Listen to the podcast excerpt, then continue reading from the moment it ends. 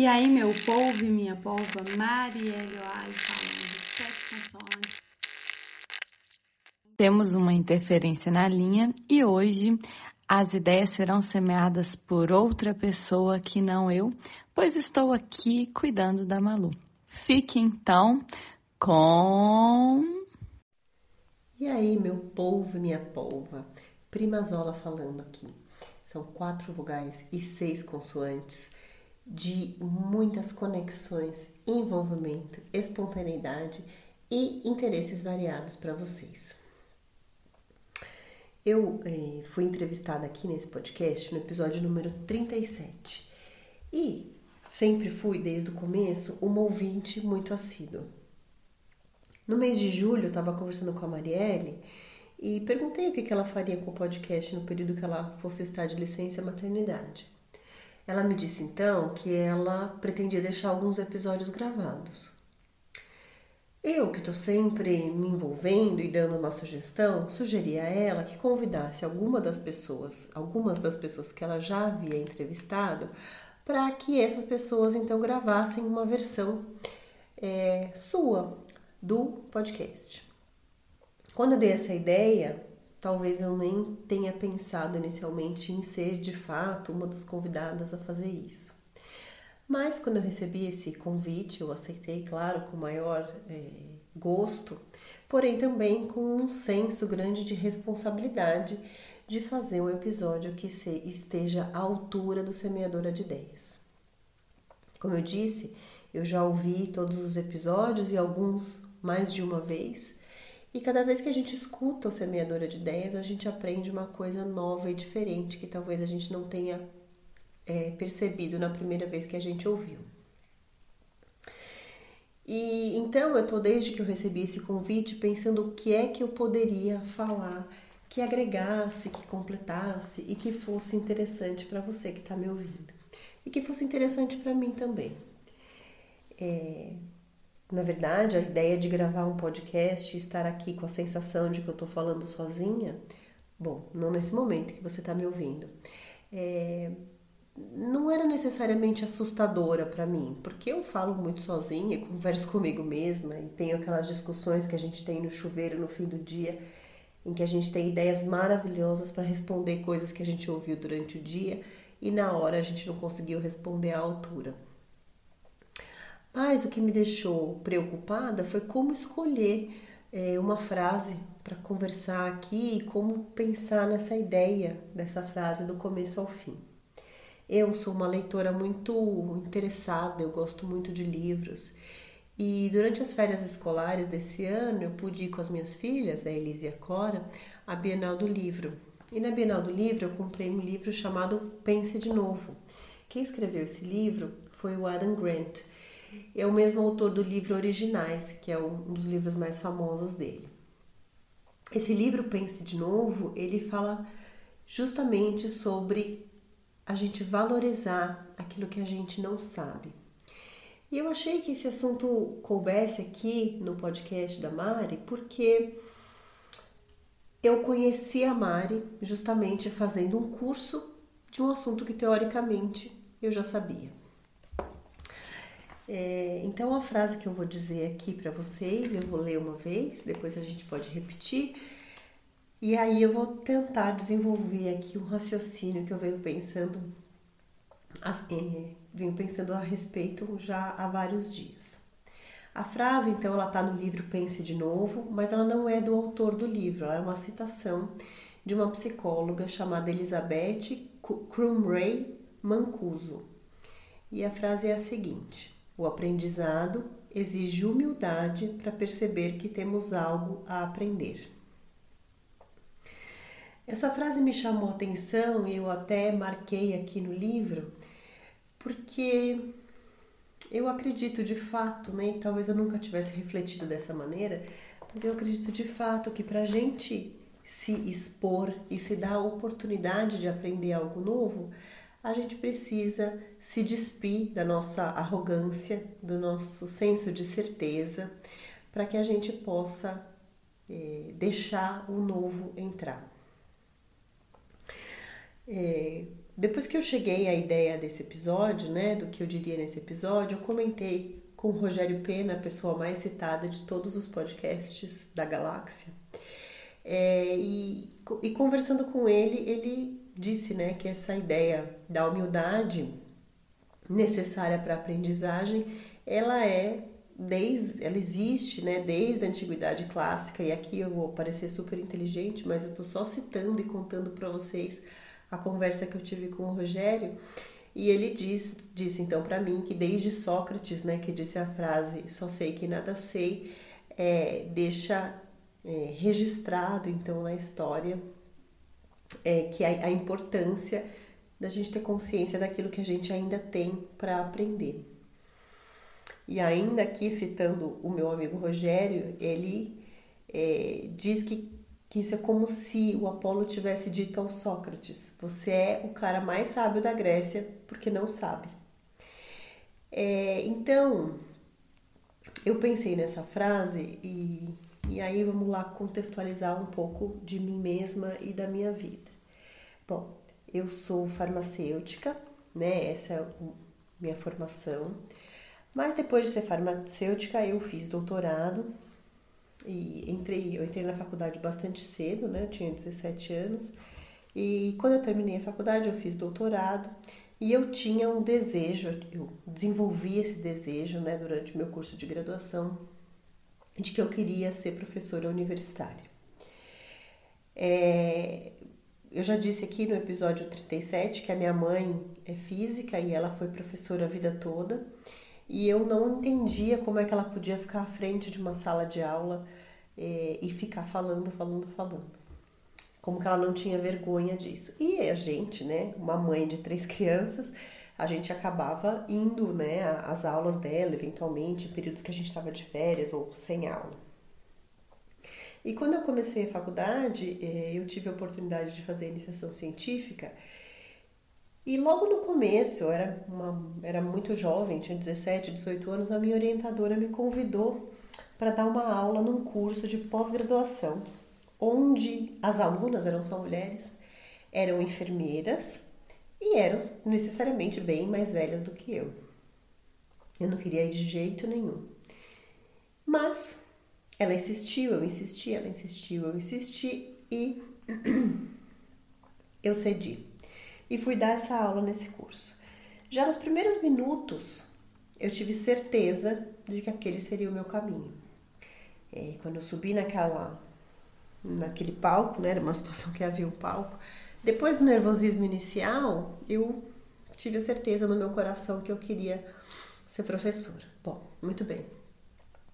Então, eu fiz doutorado direto, tive oportunidade é, de estudar um período no exterior, enfim. E eu tinha o desejo de ser professora no curso de farmácia, numa universidade pública que fosse estadual e que fosse no estado de São Paulo, mas que não fosse na cidade de São Paulo. Com esse desejo tão específico, me restavam naquela época apenas a Unesp que tinha um campus em Araraquara, e a USP Ribeirão, que tinha um campus em Ribeirão Preto.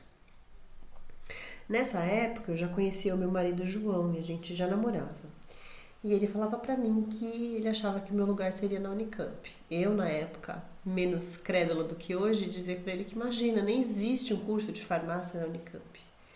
Bom, eu sei que o destino fez com que esse curso então fosse aberto e eu não estava pronta a hora que o curso abriu, mas quando eles foram contratar os professores para a área profissionalizante, eu estava pronta. Então eu é, fiz um concurso e passei, prestei esse concurso, né, me inscrevi e passei. Então, desde 2008 eu sou professora numa universidade pública estadual do, do estado de São Paulo, no interior. E Talvez esse sonho fosse para mim tão grande que eu achava que aquilo, é, que conquistar esse sonho seria como pôr um check na minha to-do list da vida, então que eu já estaria é, satisfeita. Nessa época eu era uma professora bem jovem, né? Tinha uma idade próxima aos meus alunos, inclusive, enfim. E fui vivendo. Talvez justamente pela ingenuidade dessa juventude, é, eu não me preocupava muito em aprender, não me preocupei muito em achar que eu precisava aprender outras coisas. É claro que eu aprendi inerente do meu trabalho como pesquisadora e como professora, mas isso é um aprendizado numa área extremamente técnica. E fui então seguindo, né? E com o decorrer da vida, eu virei mãe e comecei a aprender uma série de novas coisas, outras habilidades não necessariamente profissionais, é, como mãe, depois como mãe de novo, e fui aprendendo também com os desafios que a gente vai enfrentando ao longo da vida. Mas eu nunca parei para pensar sobre esses aprendizados, nem esse meu aprendizado técnico em pesquisa em si e nem esses aprendizados menores da vida. Até que em 2017 eu passei por uma situação grande de saúde, é, não precisei de hospital nem nada disso, mas uma coisa que, uma situação que para mim foi um desafio muito grande. E com isso, uma aluna minha, que hoje é uma grande amiga, uma aluna minha de doutorado, me deu uma sugestão. Ah, professora, por que você não procura tal coisa? e eu achei que eu não deveria. Mas é, a dificuldade que eu estava vivendo foi aumentando de, de tal maneira que eu decidi que eu deveria então experimentar essa oferta dela. E fui. E com isso, é, com essa chance que eu dei para mim mesma de conhecer uma coisa que eu não conhecia, eu comecei a aprender uma série de coisas novas. E esse aprendizado, hoje olhando de trás para frente, ele foi o ponto inicial para me permitir mudar em tantas áreas e crescer em tantas áreas diferentes. Então, de 2017 para cá, eu passei a encarar as situações todas como oportunidades grandes de aprendizado e de mudança. E então, como isso começou numa área da minha vida relacionada à minha saúde, eu, graças a Deus, é, resolvi esse problema, né? E com isso me permiti outras coisas. Uma das coisas que eu me permiti conhecer foi o yoga, por exemplo, que era uma coisa que de bate pronto não me interessava de jeito nenhum, eu me achava muito agitada para fazer yoga. E o dia que eu me dei essa oportunidade, eu vi que o yoga na verdade era como se fosse um reencontro para mim. Então eu é, passei a me dedicar e estudar e fiz até um curso já de formação, né? Ainda gostaria de fazer outros, eu não, não trabalho com isso, mas eu uso para o meu conhecimento pessoal. E os aprendizados do yoga, eles acabaram que impactaram em outras áreas da minha vida. Assim, assim como essa oportunidade do yoga, outras coisas foram surgindo. E, e talvez o maior aprendizado compulsório que todos nós tenhamos tido foi a pandemia, né? Esse é um aprendizado muito grande dos últimos anos aí para todos. E ao estar, então, é, obrigatoriamente numa vida virtual, que não fazia parte da minha rotina, e nem da maioria de nós, eu tive que repensar o, a maneira que eu ensinava e a maneira que eu aprendia. Acho que vale aqui uma ressalva de que, então, como professora já há uns 12 anos, quando começou a pandemia, eu vinha me repetindo é, em termos de aula. Ou seja, eu dava aulas que tinham conteúdo técnico é, importante, correto e, e acurado, mas isso não estava me satisfazendo.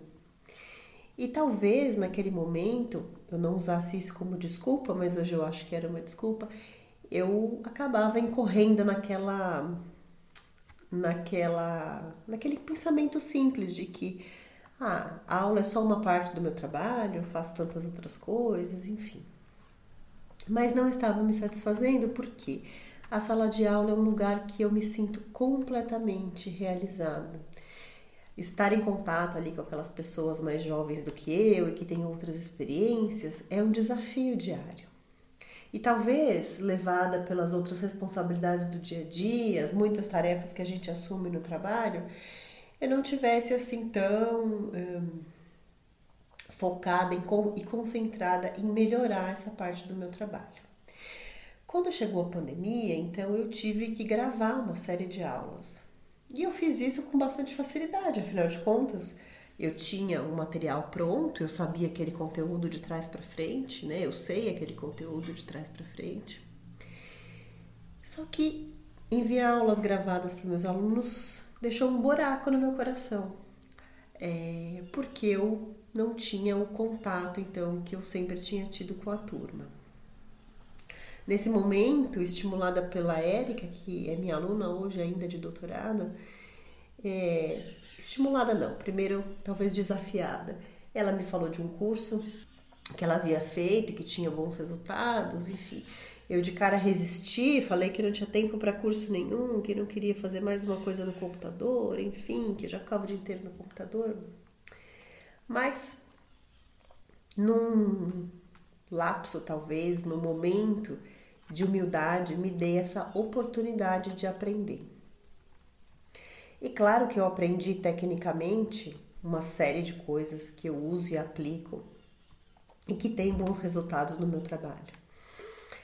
Mas o ter sido humilde nessa oportunidade, talvez mais ativamente ou mais conscientemente, mas olhando em perspectiva, sempre que a gente admite que a gente não sabe uma coisa, a gente se coloca nessa posição de humildade é, eu ganhei uma série de presentes. A Marielle, por exemplo, é um desses presentes que veio, que chegou à minha vida porque eu me dei a oportunidade de fazer um curso sobre um assunto que eu achava que eu dominava. Não só ela, uma série de amigos, até o Rogério mesmo, que eu citei lá no começo, é, é um desses amigos que veio de presente com o curso e uma série de outras pessoas que hoje fazem parte né, da minha vida e do meu dia a dia. Então, é, a questão da humildade, para mim, ela pesa, né? Ela, quando eu li a frase do livro do Pense de Novo, falando que qualquer aprendizado exige humildade, me tirou talvez dessa postura é, de ah, eu sei esse assunto, eu não preciso saber mais sobre ele e me deu a oportunidade de ganhar uma série de coisas, não só técnicas, técnicas também, mas outras coisas que preenchem a minha vida. Continuando a minha reflexão aqui sobre o livro Pense de Novo, eu queria contar para vocês a história de uma mulher chamada Hala, é, e essa mulher, então, ela. Um dia ela estava em casa e o teto da casa dela tinha acabado de desabar por causa do inverno, né? Tinha um acúmulo de neve e gelo no teto da casa dela. E nesse momento de profundo desespero, essa moça, essa, essa mulher chamada Hala, recebeu uma ligação de um amigo e esse amigo falava para ela que ele tinha visto no, no Facebook um, uma petição para que ela se candidatasse à presidência da Islândia. Isso aconteceu em 2007, é uma história real. A primeira coisa que ela pensou então foi o que, que é, o que, que ela tinha que poderia fazer com que ela fosse presidente do país dela. E muito embora ela tivesse um currículo impecável, né, em diversos aspectos, ela não é, ela não sabia encarar, né? não, não entendia ali qual seria o valor da sua liderança né? para o povo da Islândia. E, e talvez é, nesse, nesse processo é, ela tenha chegado à conclusão de então quem seria ela para se eximir de servir ao país que ela vivia, que ela nasceu. Como ela achava que ela não tinha nenhuma chance de ganhar, ela fez uma campanha completamente limpa e honesta e foi usando as suas qualidades que ela não achava que tinha inicialmente para é, crescer nas pesquisas. Essa história dela continua, né? Tem vários detalhes da história dela no, no livro e de fato ela ela não ganhou, né? As eleições, ela ficou em segundo lugar, mas ela teve um desempenho extremamente surpreendente, né? Para aquela situação. Talvez os, os opositores dela não tivessem achado que ela teria capacidade de ganhar, justamente por estarem cegos da, pela própria arrogância, né? Por uma convicção inabalável de que eles então soub, sabiam que era melhor para o país. E, e no, quando o autor conta essa história, ele traz uma outra citação de um blogueiro chamado Tim Urban, que é a seguinte, sobre esse caso da Hala. Enquanto a humildade é um filtro permeável que absorve os aprendizados da vida e os converte em conhecimento e sabedoria, a arrogância é um escudo que repele essa experiência. Vou até ler novamente. Enquanto a humildade é um filtro permeável que absorve os aprendizados da vida e os converte em conhecimento e sabedoria, a arrogância é um escudo que repele essa experiência. É, essa frase eu acredito que complete a frase que eu escolhi aqui para essa reflexão. Quando eu pensei em falar sobre a questão da humildade, sobre ser humilde para aprender, aceitar que a gente na verdade não sabe nada, é, eu fiquei pensando se eu poderia soar um pouco piegas aqui, né, ao dizer que eu sou uma pessoa super humilde. E talvez eu não seja, não sei se sou, preciso fazer uma autoavaliação a respeito. Mas o fato é que para aprender coisas novas, Desde que eu me dei a primeira oportunidade super consciente de aprendizado, eu aprendi outras tantas coisas. É, nesse período, aprendi também sobre a importância de exercitar habilidades e ferramentas não técnicas. Esse semestre aqui, eu não sei quando você está ouvindo esse podcast, esse segundo semestre de 2020, é o primeiro semestre letivo ao vivo, pós-pandemia, que eu tenho de fato duas ou três turmas em sala de aula e que eu tenho colocado à prova, então, tudo isso que eu me permiti aprender. Hoje, consciente de que esse aprendizado é contínuo e que eu só sei que nada sei de verdade. E passei por uma situação recentemente que nunca tinha acontecido que eu esqueci de dar aula. Eu estava numa quinta-feira normal, que não costuma ser meu dia de aula. E quando eram 10 da manhã, um colega me ligou e disse: Priscila, e sua aula? Eu falei: a aula? Que aula? Não me lembrei, porque não anotei na agenda, eu falhei na hora de anotar. Então, mandei uma mensagem para os meus alunos explicando que aquilo havia sido um lapso, que nunca tinha acontecido comigo antes e que eu estava super envergonhada e arrependida, e enfim. E aí mandei para eles um conteúdo gravado, mandei lista de exercícios e enfim. Na semana seguinte, quando eu os encontrei ao vivo, levei um chocolate para tornar física o meu pedido, tornar físico o meu pedido de desculpas para eles. E, e foi muito interessante de ver que eles haviam de fato entendido o que tinha acontecido comigo. Então, aquele erro, aquele engano, talvez tenha mostrado para eles que eu sou humana, como todo mundo, como todos eles. E, e isso foi é, interessante porque isso estreitou muito os laços que eu tenho com eles hoje. Então, eu me sinto uma pessoa mais próxima deles e mais capaz de gerar conexão. E por isso mesmo, é, eu acho que eu tenho sentido nas últimas semanas e nesses meses aí de, de sala de aula é, aquela, aquela sensação de estar completa e feliz nesse ambiente que me satisfaz tanto. É, Nem sei dizer aqui para vocês, ouvintes, se eu fiz um raciocínio com começo, meio e fim. Talvez não, talvez sim.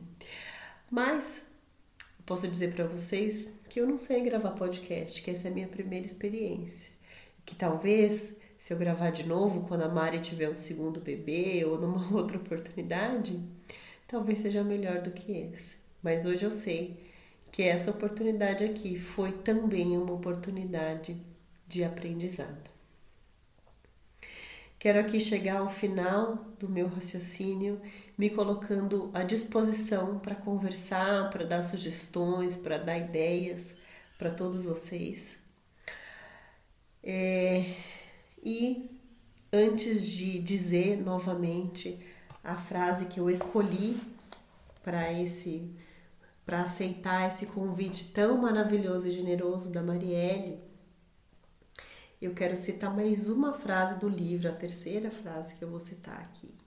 Essa é do autor, é, que diz o seguinte: A arrogância nos cega para nossas fraquezas. A humildade é uma lente reflexiva, nos ajudando a enxergar com clareza. A humildade confiante é uma lente corretiva, ela nos ajuda a superar as nossas fraquezas. Vou até repetir para mim mesma e para você. A arrogância nos cega para as nossas fraquezas. A humildade é uma lente reflexiva, nos ajudando a enxergar com clareza. A humildade confiante é uma lente corretiva. Ela nos ajuda a superar as fraquezas. E assim eu termino minha participação deixando vocês com o meu abraço virtual, mas com a minha intenção real de que sempre possamos nos deixar aprender, que a gente sempre seja capaz de receber as coisas novas e deixar que elas frutifiquem em nós. Um abraço e até mais, seus idiotas.